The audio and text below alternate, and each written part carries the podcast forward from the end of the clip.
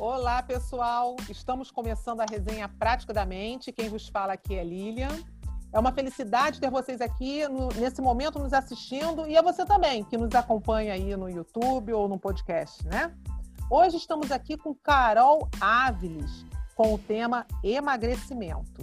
Mas antes de passar para a nossa convidada, eu gostaria de agradecer a Vaca Voa, agência de marketing que patrocina o Prática da Mente, criou o nosso logo, cria nossas redes sociais. E se você quiser algum trabalho de marketing, marketing digital, procure a Vaca Voa e fale com o Andrei ou com a Fran, que eles vão te receber com maior carinho. E gostaria também né, de lembrar do nosso WhatsApp. Vocês vão encontrar na descrição do link. Entre e participe. Então, Carol, é uma alegria ter você aqui. É, sou tua fã, já disse até antes em off. É, pode, por favor, fique à vontade, se apresente. É, é pode ficar à vontade para iniciar essa, esse tema emagrecimento, que eu sei que vai além disso, né? Oi, Lilian, tudo bem? Obrigada por vocês terem me convidado aqui hoje. Estou muito contente de conhecer o grupo de vocês, é minha primeira vez, espero poder corresponder às expectativas de vocês. E eu propus que o tema fosse emagrecimento e será que o emagrecimento é um bom campo para a gente trabalhar a hipnose, né? Não só no sentido de se a hipnose pode ser é, uma ferramenta importante no emagrecimento, mas também se é um, um campo legal para terapeutas e para hipnoterapeutas trabalharem. Eu acho que essa que é a minha, a minha questão aqui hoje. E eu já vou começar falando que o meu objetivo com vocês é convencê-los de que a forma como se trabalha não é a forma certa ou não é a melhor forma para o nosso cliente. Então, eu já vou trazer aí a minha. Eu tenho uma, uma, uma aproximação bastante hetero, é, ortodoxa com relação ao tema. É bastante diferente do que a gente enxerga por aí, do que a gente vê se vê falando. E, e, da minha concepção é, uma, é um approach mais científico e também um approach mais humano do nosso cliente que precisa emagrecer, tá? E hoje, apesar de eu ser uma especialista em transtornos alimentares, eu também trabalho com emagrecimento para aquelas pessoas que já tentaram o método tradicional durante algum tempo da sua vida, talvez a vida toda, e não conseguiram nenhum sucesso. Na verdade, não é que as pessoas não conseguem emagrecer, elas não conseguem permanecer magras. Porque todo o processo está, ao meu ponto de vista, e aparentemente o que a ciência também mostra, totalmente é, de cabeça para baixo. Né? Então, eu vou trazer um pouquinho. Eu, eu preparei para vocês aqui um pouquinho sobre é, o que, que, tem no mercado, como que é esse mercado do emagrecimento, né? Para ver o que, que o que vocês acham de trabalhar com isso. Então vamos lá. É, o termo emagrecer foi mais buscado no Google em 2019 do que ficar rico, do que felicidade, do que viajar. Então, em português, pelo menos, a gente consegue compreender que essa palavra parece ser mais importante do que outras coisas para a maior parte das pessoas que estão fazendo essas buscas. Para vocês terem uma ideia da diferença da quantidade de buscas, emagrecer foi procurado 112 mil vezes contra viajar 36 mil vezes. Nós estamos falando mais de quatro vezes o, o segundo colocado. É, felicidade foi menos de duas mil vezes colocada no Google, por exemplo, e ficar rico 2,3 mil. Então, acho que emagrecer parece ser uma coisa que está trazendo bastante atenção para todo mundo, né? E foi feita uma pesquisa pelo Ministério da Saúde em, na população brasileira, onde é, parece. Peraí, deixa eu só fechar aqui. Pronto parece que 50% dos brasileiros estão acima do peso ideal. E 30% desses 50% estão, na verdade, obesos, né? Ministério, segundo o Ministério da Saúde. Então, parece que nós temos um público com relação ao emagrecimento. Não sei o que, que vocês acham. Parece ser uma, um bom campo de trabalho. a pesquisa da Nielsen, que é uma famosa é, empresa de pesquisas, né? É, ela pesquisou e, e, ela chegou à conclusão que 50% dos brasileiros desejam perder peso. 50% dos brasileiros desejam perder peso e está empenhado nisso. E desses 50%, 76% recorrem a dietas de forma periódica. Então, isso é uma coisa muito interessante, né? Porque continuamos com 50% da população, isso não tem diminuído ao longo dos anos, e desses 50%, 76% fazem dieta. Portanto, não temos muito sucesso com dietas. Eu não sei se vocês também conseguem chegar a essa conclusão que nem eu. Porque se existisse sucesso, a gente estava diminuindo o número de brasileiros com, com, acima do peso e não aumentando. E as mesmas pessoas não, não per, é, permaneciam na categoria de pessoas que querem perder peso. Bom, existe uma associação brasileira de, que reúne médicos, que reúne diversos é, tipos de profissional, que, de profissionais que estão preocupados com a obesidade. É, de acordo com essa associação, o tratamento aprovado é multidisciplinar. Isso já é um bom caminho, que eu também acho que é multidisciplinar. Mas aí eles, eles falam o seguinte: precisa ter um médico para ver se tem um problema de saúde. Aí precisa ter um educador físico para fazer um treino de emagrecimento. E aí um nutricionista para fazer uma dieta saudável e light. E uma psicóloga para fazer uma reprogramação mental para que a pessoa comece a pensar como um magro e tenha motivação para realizar o programa. Isso está no site dessa associação, não vou falar qual é o nome dela, né, para a gente não complicar aqui a nossa divulgação depois, mas é, eu achei muito interessante isso, sabe? Porque o que todo mundo tem feito até agora é justamente isso e parece que também não tem dado certo. Mas eu achei especialmente interessante falar que na parte psicológica existe uma, a necessidade de uma reprogramação mental para que a pessoa pense de uma forma magra. E isso já mostra uma gordofobia envolvida em todo o processo de emagrecimento, que eu vou trazer isso um pouquinho mais para frente para vocês, só para trazer um pouquinho do que tem se falado. Mais um dado legal que eu trouxe para vocês é, entenderem é que os vigilantes do peso fizeram uma pesquisa entre os clientes brasileiros deles, os vigilantes do peso. E eles ranquearam os 10 métodos mais usados pelas, pelos clientes brasileiros dos vigilantes do peso para emagrecer. E que, obviamente, não deram certo, porque senão eles não seriam ainda clientes, clientes dos vigilantes do peso. Então, os 10 métodos foram 84%. E vai repetir, tá? Não soma 100, porque as pessoas geralmente fazem muito mais do que um dos métodos. Então, não vão tentando fazer a soma, porque não vai dar. Vocês vão perceber que muitas pessoas estão em muitos grupos. Então, 84% já fizeram procedimentos estéticos não invasivos para tentar emagrecer.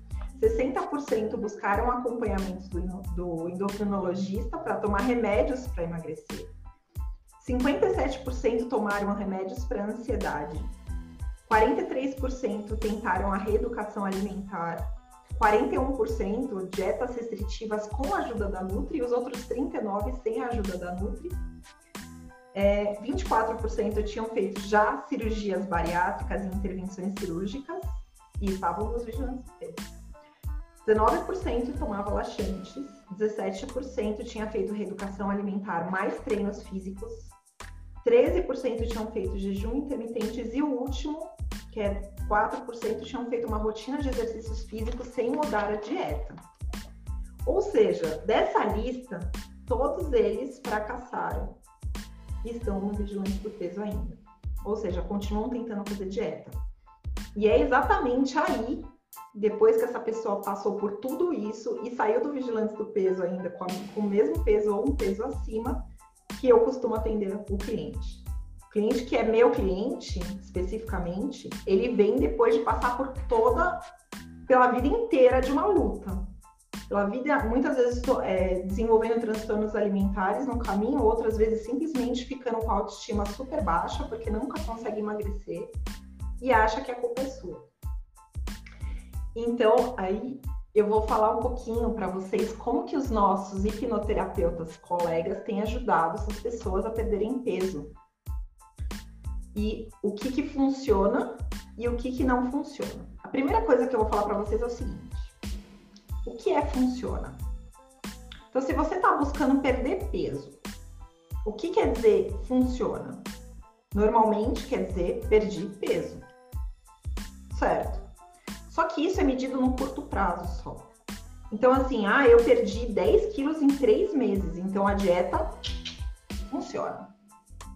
Ninguém tá vendo que depois de seis meses a pessoa começou a engordar de novo e que em um ano do, da dieta ela já tinha ganhado tudo de volta e talvez mais um ou dois quilos a mais. Aí a pessoa acha assim, o problema foi que eu não soube manter, né? Aí então eu vou fazer outra dieta, aí eu vou emagrecer e aí eu vou agora eu vou conseguir manter. E aí ela faz de novo o mesmo processo. Só que agora em três meses ela não perde 10 quilos. Agora ela perde 8, 7. E a, acontece tudo de novo. Ela engorda tudo de novo depois.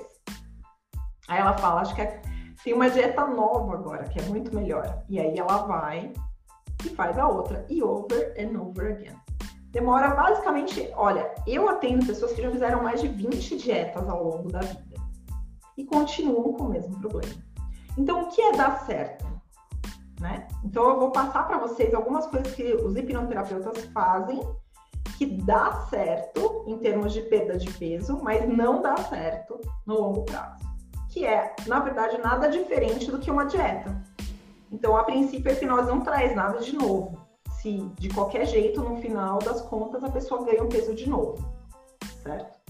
Então, o primeiro método que é mais divulgado é a auto-hipnose. E essa é divulgada no mundo inteiro, não é só no Brasil. Então, existem diversos audiobooks, se vocês forem nos Audibles, né, é, que é da, da Amazon, existem mais de 20 audiobooks sobre afirmações para ajudar a emagrecer. Qual a ideia dessa auto-hipnose? Não é muito diferente da lei da atração, essa auto-hipnose. É só sugestões. Então, você todo dia, antes de dormir, porque tem alguma coisa a ver com o sono, de alguma forma, se a gente faz auto-hipnose antes de dormir, a coisa parece que funciona, né? Então, aí, antes de dormir, você faz, você ouve aquelas repetições de tipo, eu vou emagrecer, eu vou ter menos fome, eu vou comer com mais consciência, eu vou mastigar mais devagar, amanhã eu vou ser muito mais feliz blá, blá, blá, blá, blá. Esse tipo de auto-hipnose. Então, esse é o primeiro tipo, que ajuda, mas não resolve, né? Porque, lógico que a pessoa não vai fazer só isso, ela vai fazer dieta junto. Então, a gente nem sabe se essa auto-hipnose realmente ajuda se ela não fizer essa dieta, né? Mas o fato é que depois que ela para de ouvir todo dia, ela começa a voltar aos antigos hábitos. E aí também eu não sei como isso poderia ser estendido para o resto da vida o mesmo áudio. Chega uma hora que a gente dorme mesmo começando a ouvir o, o mesmo áudio de novo. Ou você já decora as palavras e já nem faz sentido mais para você. Em segundo lugar, um método que funciona, mas não funciona, é o balão gástrico hipnótico. Eu já tenho até no meu, eu acho que tá no, Insta, no IGTV, mas com certeza tá no YouTube, no meu canal é, uma live que eu fiz com um colega sobre balão gástrico hipnótico, onde eu falei exatamente a minha opinião sobre o assunto. É, o balão gástrico hipnótico funciona tão bem quanto uma cirurgia, ou seja, vocês viram que um monte de gente que fez cirurgia também está no vigilante do peso. Se você não tem uma mudança real de comportamento alimentar, não adianta colocar um balão gástrico na barriga da pessoa. Tudo vai voltar. Então, o balão gástrico, inicialmente, a sugestão do balão gástrico ela é muito melhor do que da auto-hipnose, porque ela acaba trazendo uma visualização, um processo é, cirúrgico, onde a pessoa consegue ter um pouco mais de interação do que aquela auto-hipnose sugestiva apenas. Então, você tem realmente uma sensação de barriga mais cheia, você tem realmente, quando você aciona as âncoras, você tem é, uma sensação de que você está comendo menos, etc. Só que do mesmo jeito que tem muita gente que come, mesmo estando com a barriga cheia, esse balão gástrico hipnótico ele também não vai funcionar para aquelas pessoas que não têm um problema de distensão de estômago, que na minha, na minha experiência é mais de 90% dos casos que são de emagrecimento. Então, por exemplo, se você tem compulsão alimentar, que é um dos os transtornos alimentares mais comuns que tem, você você não tem um problema realmente de quantidade de, de, de, tamanho do seu estômago. A pessoa, quando tem compulsão alimentar, ela come além da capacidade do estômago dela, simplesmente porque ela tem uma compulsão naquele momento, não é porque ela está com muita fome. Então, se a pessoa, por exemplo, ela, é, ela, gosta de comer ou come o dia inteiro, tipo aquela pessoa que belisca o dia inteiro, também o balão gástrico hipnótico não vai ajudar essa pessoa porque ela vai continuar comendo de pouquinho o dia inteiro.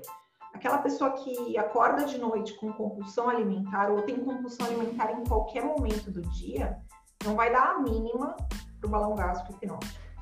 Um, pessoas que têm é, problemas de comer doces, por exemplo, tem vícios em doce ou simplesmente gostam muito de comer doce. O balão gástrico também não vai fazer diferença nenhuma. Então, se você for tirando a, as situações em que o balão gástrico não faz diferença, ele dá certo, ajuda a emagrecer, talvez no início, para um pequeno grupo de pessoas e também perde o seu efeito depois de um tempo, porque acaba não trazendo uma mudança real, nem de comportamento alimentar e nem interna da pessoa. Né? Então, eu pessoalmente tenho diversas pessoas que mandam para mim: ah, quanto você cobra para colocar um balão gástrico hipnótico? Eu falo: não cobro nada porque eu não ponho eu até uso a ferramenta dentro de um contexto terapêutico, onde faz sentido na hora certa para aquele paciente e não como um produto. Então, eu sou contra a venda do balão gástrico hipnótico como um produto de emagrecimento, porque ele também não é efetivo. Senão, de novo, a gente tinha descoberto o ouro né? De novo, a platina, talvez, estava todo mundo rico colocando balão gástrico hipnótico em 50% da população brasileira. Mas não é o que funciona. Bom, aí vem. Então você fala, tá, mas como a hipnose pode ajudar então esse paciente a emagrecer, né? E aí vem como eu sugiro que se use. A hipnose ela pode ajudar demais um paciente que quer emagrecer, desde que o terapeuta esteja preparado para atender um paciente que quer emagrecer. E é interessante que a maior parte dos terapeutas se sente preparado a ajudar alguém que quer emagrecer. E eu acho interessantíssimo isso. Porque as pessoas acham que emagrecer é só parar de comer. Então vamos fazer uma hipnose um, dois, para de comer, come menos, pá, acabou. Ah, não deu certo a hipnose? Ah, você não deve ter feito direito, né? Assim funciona. Aliás, quem quer emagrecer, na verdade, ouve isso de todo mundo, né? Você não fez a dieta direito, você não fez o treino direito, você não está se esforçando, você não tem força de vontade. E a mesma coisa com a hipnose quando não dá certo. Então, o problema é do cliente, de novo. Então, não é assim que funciona. Então, como que eu uso a hipnose nos tratamentos para emagrecer? Primeira coisa, você tem que saber o máximo possível sobre o assunto. Qualquer tratamento que a gente vai fazer como, como hipnoterapeuta, você tem que estudar. Então, aquele tipo, eu posso atender qualquer coisa, nem médico faz isso, eu não acho que o hipnoterapeuta deveria fazer também. Então, se a gente vai atender ansiedade, a gente tem que entender de ansiedade para atender a ansiedade. Se você vai falar de depressão, você tem que entender. Se vai falar de transtorno bipolar, você tem que entender. Quer dizer, cada nicho que a gente pega, a gente tem que ir com muita responsabilidade. Tipo, vai pegar luto, você tem que ter estudado sobre esse assunto. A gente tem que fazer a coisa com muita responsabilidade para realmente ter um tratamento efetivo para aquela pessoa. E eu digo isso não é nem porque senão você perde o cliente, é porque pode ser a última vez que aquele cliente está buscando uma ajuda. E você pode estar tirando dele a, a esperança ou a oportunidade de ter um tratamento. Se você não estiver fazendo uma coisa com consciência. Então a gente tem muita responsabilidade. Então não pode ser dinheirista, né, nesse momento, e aceitar qualquer tipo de paciente. Por isso que nós nos indicamos uns aos outros, os, hipno, os hipnoterapeutas. Eu faço isso também. Então vem um cliente para mim, eu falo, olha, eu não sou a melhor pessoa para te atender, mas eu conheço uma pessoa que é ideal para você. E eu encaminho. Bom, então minha, o meu primeiro recado é: se você quer atender emagrecimento, procure conhecer sobre isso. Né? Eu vejo muitos hipnoterapeutas que querem é, atender emagrecimento baseado na própria experiência de emagrecimento. Esses são piores para atendimento do que aquele que nunca precisou emagrecer. Porque ele acha que se ele conseguiu, os outros conseguem. Não tem slogan pior para um terapeuta fazer ou falar do que se eu conseguir, você consegue. Não faz sentido nenhum alguém que trabalha com terapia falar um negócio desse. Porque simplesmente cada pessoa é de um jeito. Para começar, se você conseguiu, é, foi você que conseguiu. O amiguinho, ele vai ter outras dificuldades para conseguir. Então, tem muito hipnoterapeuta, ou terapeuta em geral, ou psicólogo, que quer trabalhar como se fosse, tipo, todo mundo é igual a mim. Eu consegui emagrecer assim, então, se você tiver disse, o que eu mais fico afetada quando acontece é quando a pessoa vira e fala assim: se você tiver disciplina, força de vontade, você consegue. Porque essa pessoa já passou por isso a vida inteira. Alguém falando isso para ela. E toda vez que dá errado, ela tem certeza que o problema é ela. Então, isso é um, é um crime fazer um negócio desse. E tem um monte de terapeuta achando que consegue é, atender a pessoa porque ele emagreceu. E não é assim que funciona. A gente tem que compreender que cada pessoa tem a sua própria história. Então, eu vou dar um exemplo para você. O que, que a hipnose pode ajudar as pessoas a emagrecerem? Na minha experiência, a hipnose ajuda pessoas a emagrecerem quando ela trata abusos sexuais, emocionais, psicológicos, diversos níveis de abuso, e todos eles costumam causar um problema com a comida. Estupros, bullying. Bullying é muito sério e geralmente a maior parte das pessoas traz isso. Quem, quem tem sobrepeso ou, ou tem esse tipo de problema, esse tipo de é, dificuldade desde a adolescência. Então, bullying quer social, quer seja familiar. Mães narcísicas geralmente também implicam sobre as suas filhas, a, não a filha de ouro, né, o filho de ouro, mas a filha que é alvo da sua, do seu narcisismo. Também a filha costuma ter um problema de, de peso. Luto costuma ter um problema também para peso. Traições e divórcios aos rodos. Ou a pessoa começa a ter anorexia, porque acha que o problema foi ela ter né? Ela tá acima do peso e por isso ela foi traída, ou ela vai pro outro lado e acaba com uma compulsão alimentar, uma obesidade muito grave. Então, como a hipnose pode ajudar a emagrecer? Cuidando do sofrimento da pessoa. Emagrecer ou engordar é só um sintoma de algo que está por trás disso, é um desequilíbrio que foi causado por um problema. O problema tem que ser encontrado. Eu sempre dou o exemplo, uma metáfora, de que quando a gente, um cliente procura a gente para emagrecer e a gente faz um balão gástrico, uma auto-hipnose, qualquer outra coisa assim, e manda o cliente embora, a gente passou maquiagem na, na cor amarela que a hepatite da pessoa está dando. A pessoa vai sair sem tratamento, com hepatite, só que maquiada. Então, isso é exatamente o que acontece quando a, quando a pessoa chega pra gente e fala, eu quero emagrecer, você me ajuda a emagrecer, e você vai lá e faz uma maquiagem. O que tem que ser tratado é o sofrimento da pessoa. Qual é o sofrimento da pessoa? Isso é que tem que ser buscado pelo, pelo hipnoterapeuta. E a hipnose pode fazer muito pelo cliente. E aí, depois que esse tratamento for feito, é, você vai começar a ver o resultado da, da diferença de sofrimento né, da falta dele, da diminuição desse sofrimento.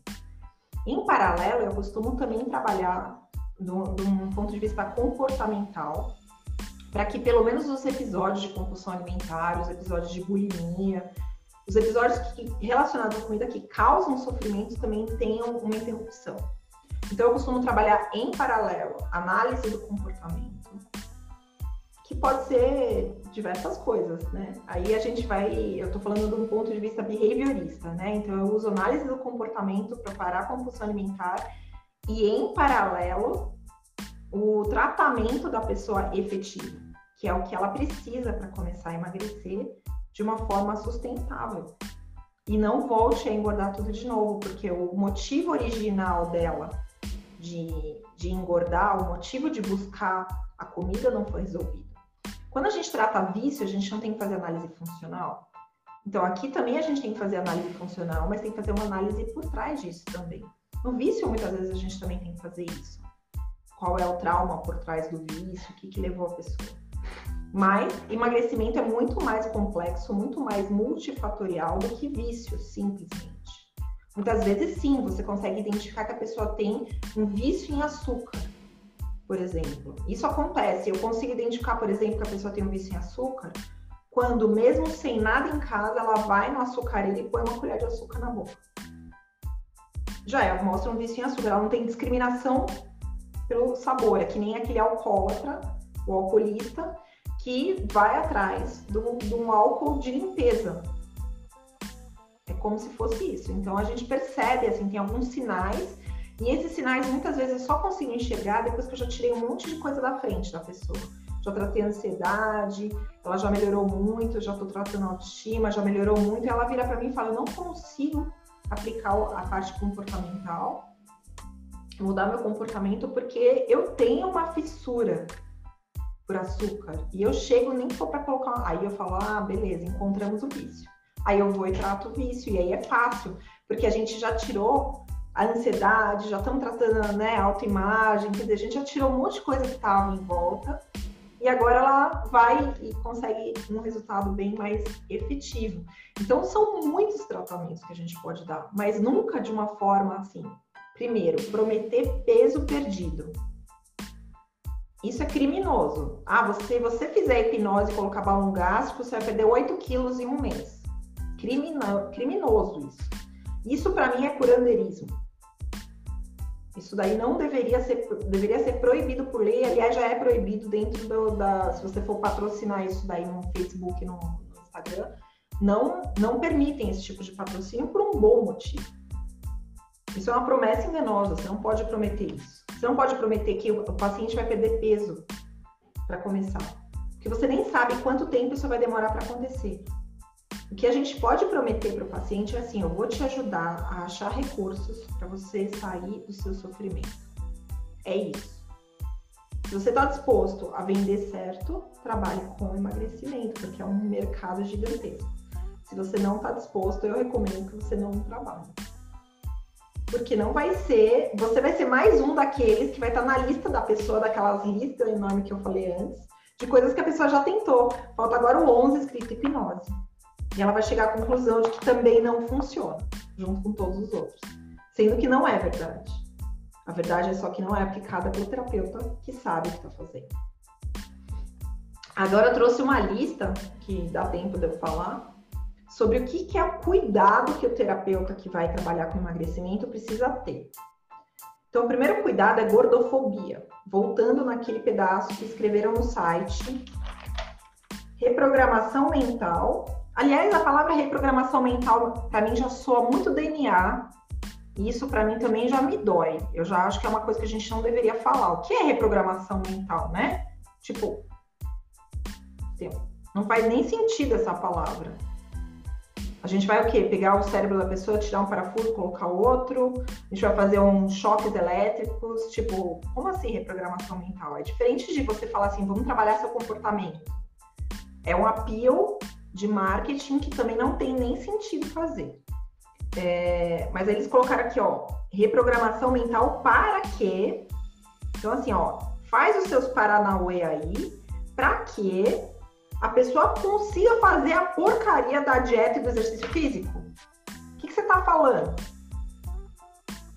Que a pessoa não consegue fazer o que ela tem que fazer desde a antiguidade, que é comer menos e se exercitar mais. Calorias que entram, menos calorias que saem. Tem que ter um déficit para perder peso, isso é besteira. eu já dei uma aula essa semana, semana passada, falando que isso daí já caiu por terra desde os anos 50, desde que o hipotálamo foi descoberto como uma estrutura cerebral. Então, mas aí aqui tem uma parte de gordofobia que eu queria que vocês prestassem atenção. O que quer dizer pensar como magro? Que quer dizer pensar como magro? Emagreça a sua mente. Como assim? O que quer dizer seja como magro, pense como magro, finalmente chegue no seu objetivo que é ser magro. Isso é gordofobia. Porque ninguém olha um magro e consegue falar se ele come bem, se ele tem saúde. Se ele não se enche de besteira. E ninguém consegue olhar um gordo e falar que ele come mal e tem maus hábitos alimentares e tem diabetes e tem pressão alta. Ninguém pode falar isso só olhando para a pessoa. Quem sabe disso é ela e o médico e olhe lá. Porque às vezes o médico ainda é gordofóbico também. Não tem um motivo para pedir para a pessoa perder peso e ele vai e fala para a pessoa que ela precisa perder peso. Tipo, a pessoa tá ótima de saúde, come super bem, mas tá, mas tá acima do peso e aí o médico acha que ela tem que perder peso. Agora, se entra um magro, pode estar tá anoréxico, tá lindo, tá ótimo, né? A mulher anoréxica tá ali perfeita, nossa, você tá uma vida maravilhosa. O outro tá com ortorexia, quer dizer, só se preocupa em comer coisas saudáveis a um ponto doente, tá ótimo, porque o importante é que realmente ele tá cuidando da saúde, tá se cuidando. Você entende o que que tá por trás do se cuidando? E o gordo faz o que se ele não tá se cuidando? Ele não se cuida? É isso? O que, que a gente está implicando com a nossa fala? Outro dia eu fui excluída de um grupo de colegas, que nem esse aqui, só que o outro, graças a Deus, não estava aqui, porque eu questionei uma propaganda de outra colega gordofóbica, porque a propaganda era grupo das ex-gordinhas. Gordinha é gordofóbico. Grupo das ex-gordinhas, venha pensar magro.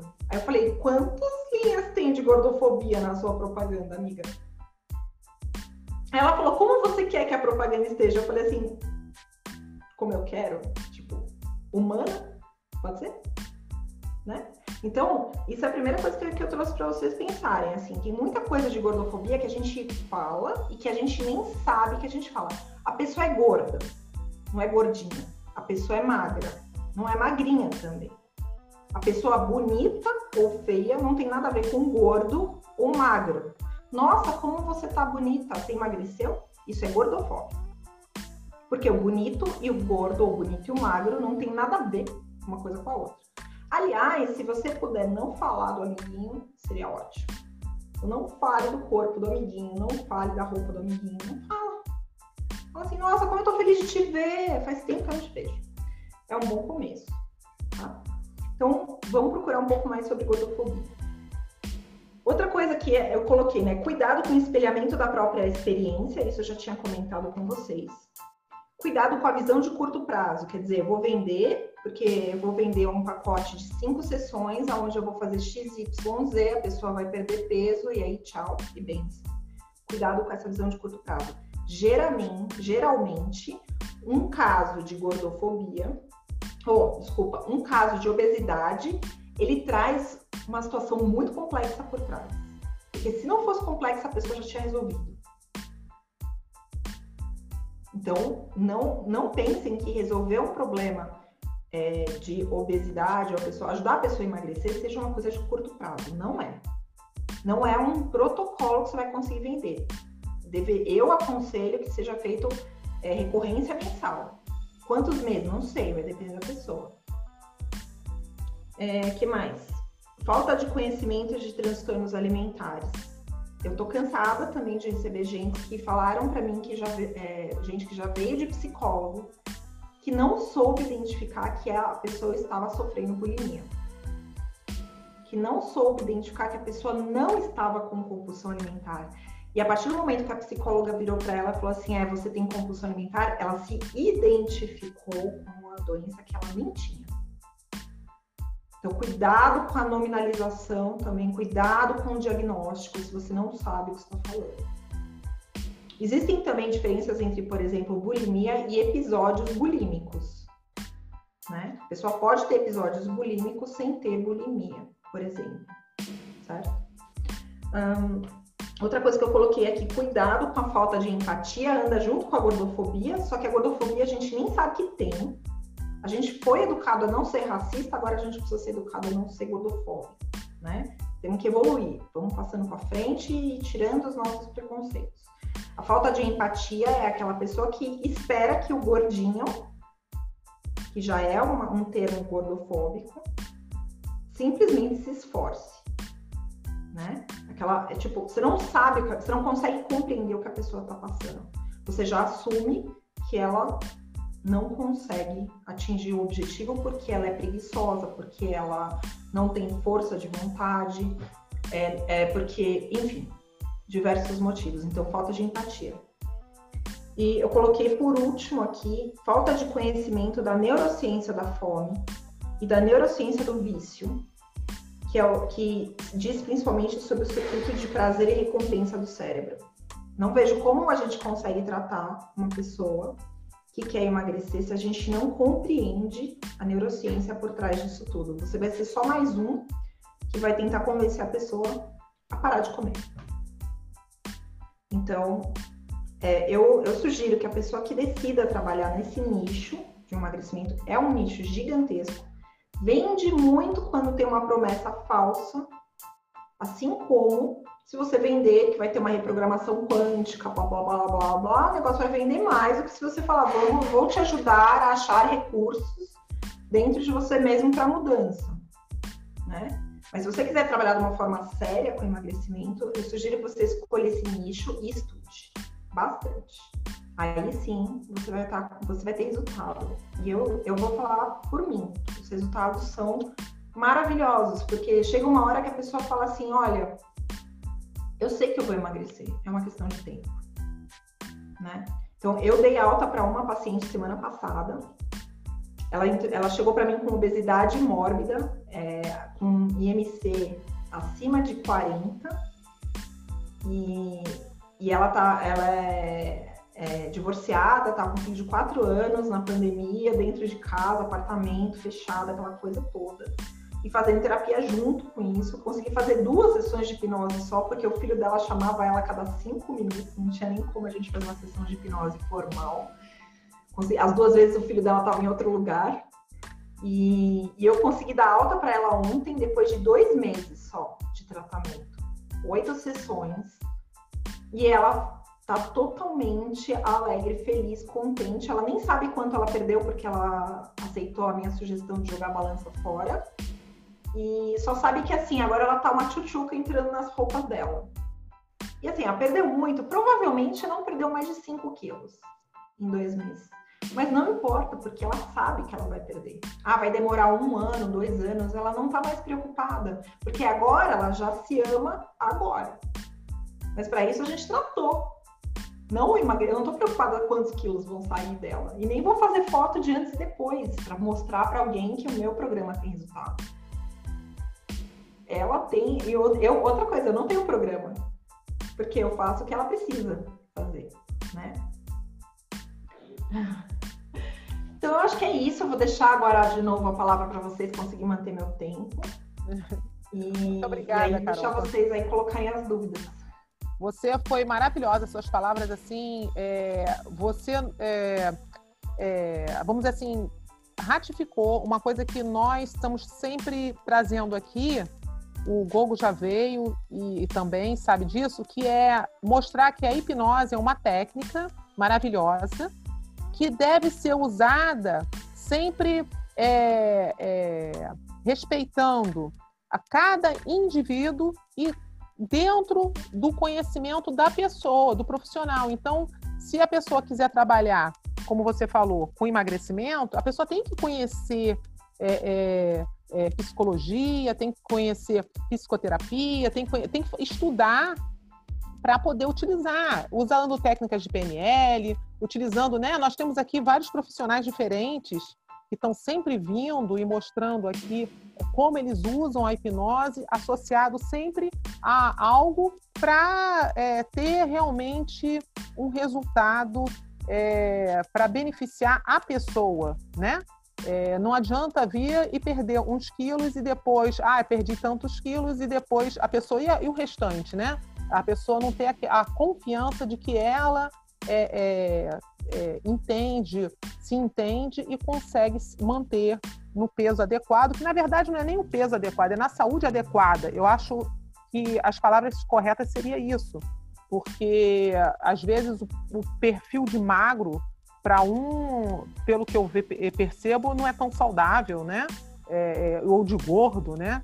É, isso é muito assim. Mas eu também eu não vou, eu não entendo muito, não vou entrar nesse, nesse mérito. Vou deixar o microfone aberto para os gestores aí que queiram contribuir com alguma observação, com alguma pergunta. A Marcinha, que é a nossa gestora, ela, ela fez comentário aqui no chat. Eu, eu posso depois até dar uma, dar uma lida. Mas alguém quer fazer alguma pergunta? Eu queria fazer uma pedir para a Carol se ela podia falar um pouco sobre a questão química porque às vezes dá a impressão, né, que a pessoa, sei lá, ela sofreu bullying ou ela está passando por algum tipo de estresse e isso faz ela não ter a disciplina, né, de novo, de comer a coisa certa. Mas uh, o, o, buraco é mais embaixo, né? Então existe essa, essa questão química que você conhece tão bem.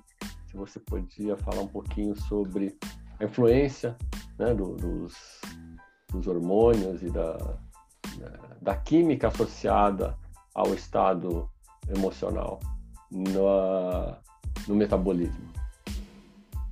Então, o que o Herberto está falando é, bom, é uma coisa que é importante a gente separar é que existe um fator endócrino e existe um fator neuro, né, no, dos, nos neurotransmissores, que é aquele sistema de recompensa e de prazer que a gente fala, né? Então tem um, um, um arcabouço hoje conhecido muito grande por trás da fome, né? Que eu falei da neurociência da fome.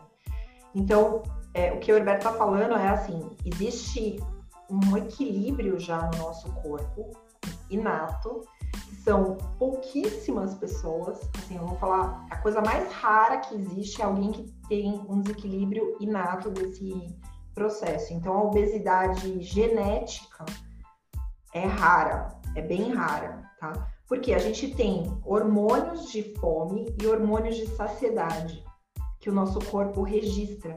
Então, o hormônio da fome, por exemplo, que é a grelina, ela é, ela é liberada por um estômago vazio há muito tempo. Então, o estômago vai avisando o seu hipotálamo, que é no, no, no, cérebro central, né, bem no centro do nosso cérebro, ele vai avisando que você precisa comer. É, essa, essa grelina, ela começa a diminuir a produção dela a partir do momento que você sente o cheiro de comida, que você está cozinhando, por exemplo, você já começa a liberar suco gástrico e pitialina na boca, né, no, no, na glândula salivar, e isso já diminui a produção de grelina, que é da fome, por exemplo. Quando você mastiga também, a grelina vai diminuindo, vai chegando comida no estômago, a grelina vai diminuindo. Então, tudo isso já vai diminuindo a sensação de fome da pessoa, né? Porque a grelina é o hormônio da fome e ela diminui ao longo do, do tempo. É, tem um outro processo que é da leptina, que é o hormônio de saciedade, que é liberado pelas células adiposas. Então, quanto mais células adiposas você tem no seu corpo, menos fome você tem, porque você tem mais leptina. Então, a princípio, uma pessoa que está muito magra tem mais fome, porque ela tem menos leptina, do que uma pessoa que está muito gorda. Então, assim, o próprio corpo ele já tem um processo de autorregulação hormonal. E isso tudo funciona não de uma forma é, desconexa, né? Mas esses hormônios, por exemplo, a grelina ela é associada ao hormônio de crescimento. Então, e a, a leptina, ela é associada, por exemplo, à síntese da serotonina. Então, a gente tem uma cadeia gigantesca de hormônios interrelacionados. Ou seja, quando você está cozinhando, você se sente feliz, você tem menos fome, você tem mais saciedade, você gera mais serotonina, tudo vai virando uma bola de forma que você pode é, aproveitar esse sistema do seu corpo já para perder o peso, se você deixar o seu corpo falar, ou você pode atrapalhar todo o seu corpo se você zoar com o seu sistema de recompensa que é justamente quando é, a gente começa a ficar estressado por causa do corpo, estressado por causa de comida, pensar em comida, obsessão pela comida o tempo todo, você acaba gerando uma situação de luta ou fuga no seu, no, no seu cérebro e aí você dispara o centro de sobrevivência, fazendo um, uma so, sobrepondo a grelina e a leptina, por exemplo. E aí você vai comer mais do que você precisa porque você disparou esse, esse sistema de sobrevivência. Então, é, é, o hipotálamo, ele está tão ligado com as estruturas anexas ali da amígdala, do, da glândula é, peridural, né, da glândula pineal, da diversas outras estruturas do núcleo accumbens, do ATV, todas as estruturas cerebrais ali estão tão conectadas que você não sabe exatamente o que, que você está desbalanceando.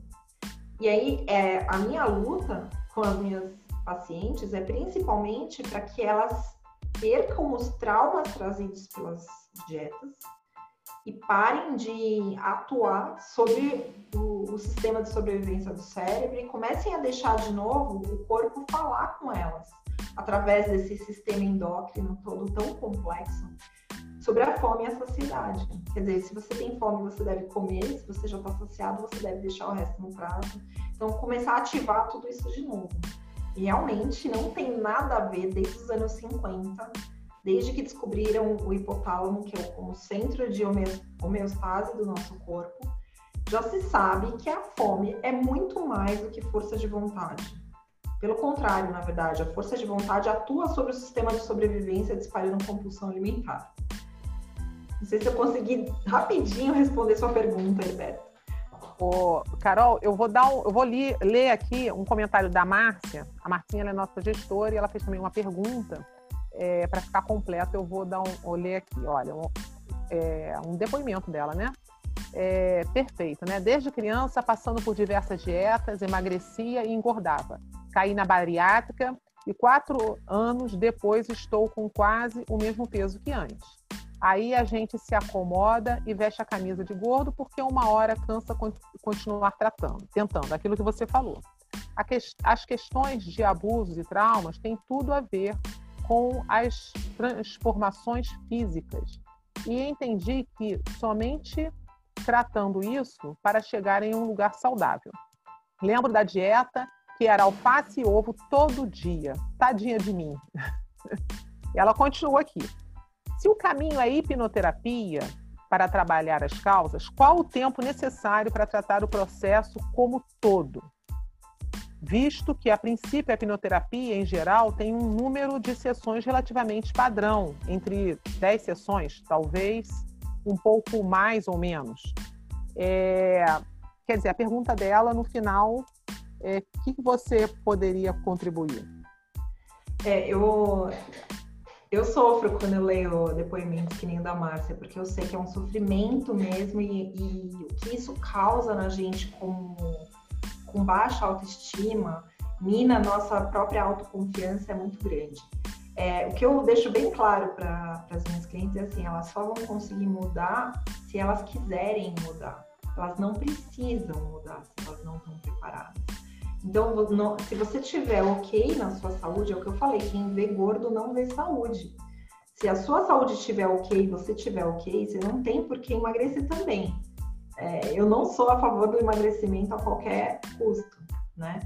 Então, a primeira coisa que eu vou reforçar é que, assim, a hipnose, é, ela não pode ser vendida como um número limitado de sessão, de sessões para emagrecimento, justamente porque é tão multifatorial e tão complexo né? E tem que ser, tem que ser compreendido como um tratamento psicoterapêutico, independente se a gente está usando dentro desse tratamento psicoterapêutico a ferramenta da hipnose ou não, tá? Então, é, esse negócio da gente falar para a pessoa são 10 sessões, 12 sessões, 6 sessões, a gente vai estar tá prometendo algo que a gente não consegue cumprir. Que nem eu falei, para uma cliente que estava super grave, deu oito sessões. Eu achei um resultado super rápido para ela, considerando que, que a gente teve que tratar abuso sexual na infância também. Então, foi muito rápido, ela estava muito dedicada, muito aberta ao processo. Tem outras clientes minhas que estão com uma resistência muito grande no processo. Então, elas ou elas não largam, por exemplo, aquele conceito de tipo, tem comida que eu não posso comer, eu tenho que fazer dieta, é, eu não quero parar meus laxantes, eu não quero deixar de vomitar, e pá, pá, pá, pá, pá. Diversas resistências envolvidas que eu não vou é, pegar um martelo e bater nelas. Vai ser no tempo da pessoa. Não pode, não tem como ser diferente. É conforme a pessoa consegue seguir. Então, tem pessoas que vão ficar meses e meses na terapia. E tem pessoas que vão ser super rápido. Então, eu não me comprometo com um prazo. E eu acho que pela complexidade, multifatoriedade do, dos processos é, de quem quer emagrecer, de quem está tratando um transtorno alimentar, não deveria ter um, um, uma promessa de número fixo de sessões e nem protocolo. Porque que nem a gente falou, cada caso vai ser diferente. Às vezes tem coisas que você nem sabe que tem e aparece no meio do caminho. Mas é comum isso acontecer. E aí, Márcia, não desista, tá?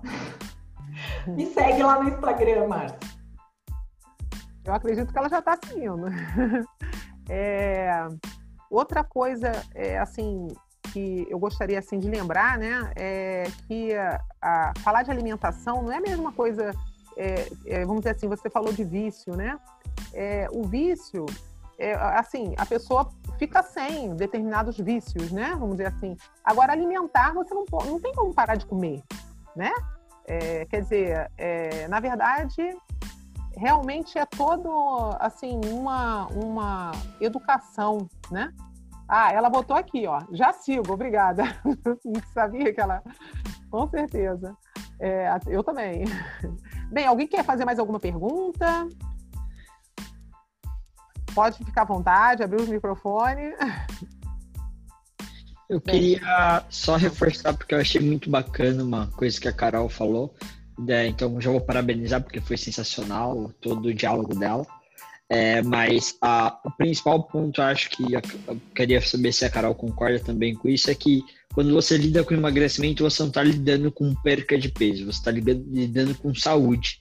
É, e é o ponto eu posso emagrecer comendo chocolate, besteiras, fast food. É possível, se você fizer, descartando toda a parte emocional, falando só o balanço calórico, você vai chegar e vai emagrecer. Não significa que você está saudável. E aí você vai ser uma pessoa que tem menos peso e está lá toda ferrada com o teu organismo.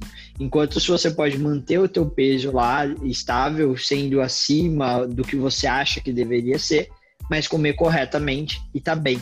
Então, quando pelo menos chega para mim, eu falo assim pessoa: você quer emagrecer? Ok, tudo bem, mas por que você quer? Muitas vezes o porquê dela emagrecer é muito mais forte do que ela emagrecer, entendeu? Então, se ela tá querendo emagrecer não pela saúde, mas por conta de um julgamento, é muito mais fácil você trabalhar o julgamento e ela ficar bem com ela mesma, ter amor próprio e depois decidir se ela quer ou não quer, se ela precisa ou não precisa. E eu acredito que a Carol trabalhe nessa vertente. Né? Se, se eu estiver errado, você me corrige aí, Carol. Então, a única parte que, do que você falou que eu não trabalho é na parte do que eu considero saúde ou deixo de considerar saúde. É, uma das coisas muito importantes que, que, na verdade, bloqueiam os processos de emagrecimento são as despedidas de comida as pessoas, a, a, gente tem que compreender que a comida, ela não é como uma droga, como a Lilian colocou. Ela não é simplesmente assim, ah, você para de fumar cigarro. A comida, ela traz consigo, ela traz memórias, ela traz afeto, ela traz situações em que a pessoa se sente acolhida e ela muitas vezes traz o cheiro da, da comida da vovó que morreu e eu tô com saudade dela, entendeu? Isso não pode ser tirado do jogo, independente do que a gente considera no nutricionismo, que é o terrorismo nutricional, como saudável ou não saudável. Lógico que quando eu estou fazendo um trabalho de comportamento alimentar com as minhas clientes, a gente fala sobre comida de verdade. Quer dizer, a maioria da nossa alimentação, ela vai ser composta por comida de verdade, ou seja, comida de adulto. Muitas vezes eu pego clientes que têm um paladar infantilizado, a gente trabalha isso. Geralmente o problema não é a comida que a pessoa está comendo. Por que, que ela está comendo comida lá de trás de, um, de uma criança? Isso tem outros motivos, né? Então aí a gente vai e resolve o problema da criança e consegue comer agora como um adulto. Então, é, isso, lógico, eu trago, mas assim, importante. A comida, ela, ela traz mais do que calorias para o corpo muito mais. Ela não é dividida em três grupos alimentares: carboidrato, é, é, gorduras e proteínas. Não é assim que funciona.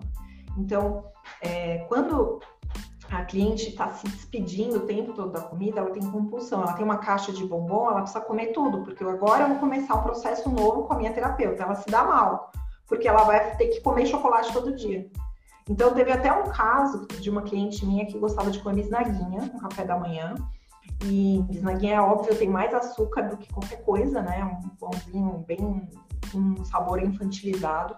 E ela não comia porque aquilo engordava. E a pessoa tá gorda, mas ela não come um monte de coisa que ela quer comer porque engorda, né? Eu acho uma coisa assim impressionante. E aí ela tinha compulsão alimentar. Aí eu falei para ela, ó, você vai fazer o seguinte, de manhã você vai comer quantas bisnaguinhas você quiser. Esse é o nosso processo. Essa semana essa é a sua tarefa, comer bisnaguinha. No primeiro dia ela comeu seis bisnaguinhas. No segundo dia ela comeu quatro, no terceiro dia ela comeu dois, depois ela enjoou e não quis mais bisnaguinha. Entendeu? O ponto todo é assim, o não pode é pior para nossa mente, eu não poder fazer alguma coisa, eu fico obcecada com aquilo. Então, a, o comer saudável, na verdade, é você poder sim comer o que seu corpo está precisando ou o seu afeto está precisando. O ponto todo é a gente acionar de novo os nossos mecanismos de fome e saciedade para que eu compreenda que um bombom para mim já tá bom, porque eu posso comer outra hora que eu quiser. Eu não preciso me encher de bombom mais. É, batata frita, ah, tá bom, uma, uma, vez por semana, talvez. Tal. Eu posso comer quando eu quero, ah, nem faço questão hoje. Então, quando o negócio fica totalmente autorizado e não tem mais a despedida da comida, automaticamente vai caminhando para um comer adulto, que é um comer normal. E eu tô falando normal, assim, um café da manhã normal é um pão francês com manteiga, com queijo e presunto, por exemplo, uma fruta, café com leite, tudo. Almoço, um frango no forno com batata, cenoura, etc. E janta igual, ou sopa, ou até um lanche. Tipo, tudo isso pode ser comido de uma forma saudável. Isso é saudável. Não é saudável a gente ficar vendo a comida do jeito que a gente vê hoje. Isso, não é, isso é, é obsessão e é nutricionismo. Isso já caiu por terra, né? E isso ainda é ensinado nas faculdades de nutrição. Então, o que é, é isso que, eu, que, eu, que que tomar um pouco de cuidado, porque às vezes o que a gente conhece de nutrição já é desatualizado e é o senso comum. O senso comum é assim, eu tenho que comer verduras, né? Eat your vegetables, em inglês tem até uma frase que fala isso, então assim, eu tenho que comer verduras, eu tenho que comer filé de frango sem gordura e tudo, e nada disso é verdade. Tipo, pensa como a sua avó comeu a vida inteira lá no interior de Minas. Isso era o mais saudável que tinha. Ninguém era gordo. Só, só começou a engordar depois que a gente começou a, a obcecar pelo corpo e obcecar pelo, pelo nutricionismo, pelo que pode comer o que não pode comer. Ninguém era gordo antes. E todo mundo comia seu bacon com seu queijo, com seu pão, com tudo, tipo, feijoada. Todo mundo comia tudo. Ninguém pensava é nisso. Só que quanto mais a gente se preocupa com o que a gente come, pior fica a nossa situação. Porque a gente cria um monte de regras que não fazem sentido. Ninguém consegue comer um prato de dieta com batata doce, aquele frango sem gosto, sem sabor nenhum, porque não tem gordura, e uma saladinha sem azeite, só com sal, sei lá o que que o pessoal costuma pôr. E sair dali da refeição saciado. Você, na verdade, você não sai com fome. Eu, eu inventei um adjetivo que chama insaciado. Porque você sabe que você tá com a barriga cheia, mas você tá assim, meu, eu queria comer, né? Tipo, não tô saciado, né? Então eu acho que isso daí é uma coisa que a gente tem que tomar bastante cuidado. Tem diversos livros que falam sobre esse tipo de relação com a comida.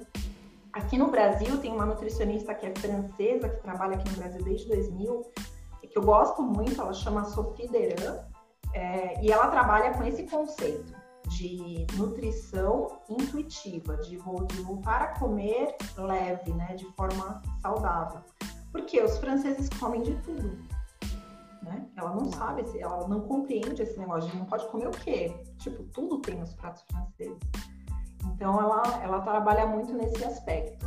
Então, eu, eu recomendo sempre quem quer entrar nessa área, tem um livro, um canal no YouTube dela, né, da Sophie Deran, e tem um livro dela que é best-seller, que chama O Peso das Dietas, que fala bastante sobre isso também. Eu acho que vale a pena para quem quer trabalhar nessa área conhecer um pouco de, tipo, não vamos falar sobre dieta. Tipo assim, você pode comer de tudo, só que não coma, tá? Assim, tipo, isso é, vai contra o tratamento, entendeu? Adorei suas palavras finais. Perfeito. Fechou assim. Eu vou, eu vou deixar você à vontade para suas considerações, para falar é, é, seu, é, é como é que diz? É, seus programas, é, o que você está fazendo, aonde te seguir. Fica à vontade para fechar o, a, a, a, nossa conversa. Então, eu, eu na verdade eu estou trabalhando mesmo nessa área como terapeuta, né? E eu trabalho com transtornos alimentares, que é a minha especialidade. Quem me procura para emagrecer já sabe que o emagrecimento é a, a última coisa que eu estou preocupada, mas que a gente vai caminhar para lá. Uh, eu estou no Instagram, quem quiser me acompanhar, eu posto todo dia conteúdos aí pesadinhos. é, arroba Carol underline Avilés. A-V-I-L-E-I-S. É isso. Quem, quem, precisar de alguma coisa é só me chamar lá, lá no, no, no Instagram. É, eu tenho também um site, que eu tenho um blog que eu escrevo, é www.carol-avilés.com.br, né? E, e, lá no Instagram, no perfil, tem um link com todos os meus contatos, inclusive com o WhatsApp, quem quiser conversar. Excelente. Muito obrigada, Carol. É, temos mais perguntas aqui. Nós passamos essa pergu essas perguntas depois para você, é, que o nosso tempo aqui já esgotou, tá? Foi maravilhoso. Vamos, de repente, a gente marca uma outra oportunidade aí para falar mais alguma coisa de alimentação. Aposto que todo mundo vai querer. Bem, é, tenho, vou lembrar a todos é, do nosso WhatsApp. Então, todos vão lá, se inscrevam na, na, descrição, se vocês não entraram, porque assim vocês vão receber o comunicado de todas as nossas próximas resenhas que temos por aí, né? Agradeço muitíssimo a Carol, assim, foi maravilhoso, né? E a todos os presentes e a você também que está aí no podcast, você que está no YouTube, já deu seu like aí? O seu like, colabore com o canal para crescer cada vez mais. E a gente se vê na próxima resenha, praticamente. Até lá!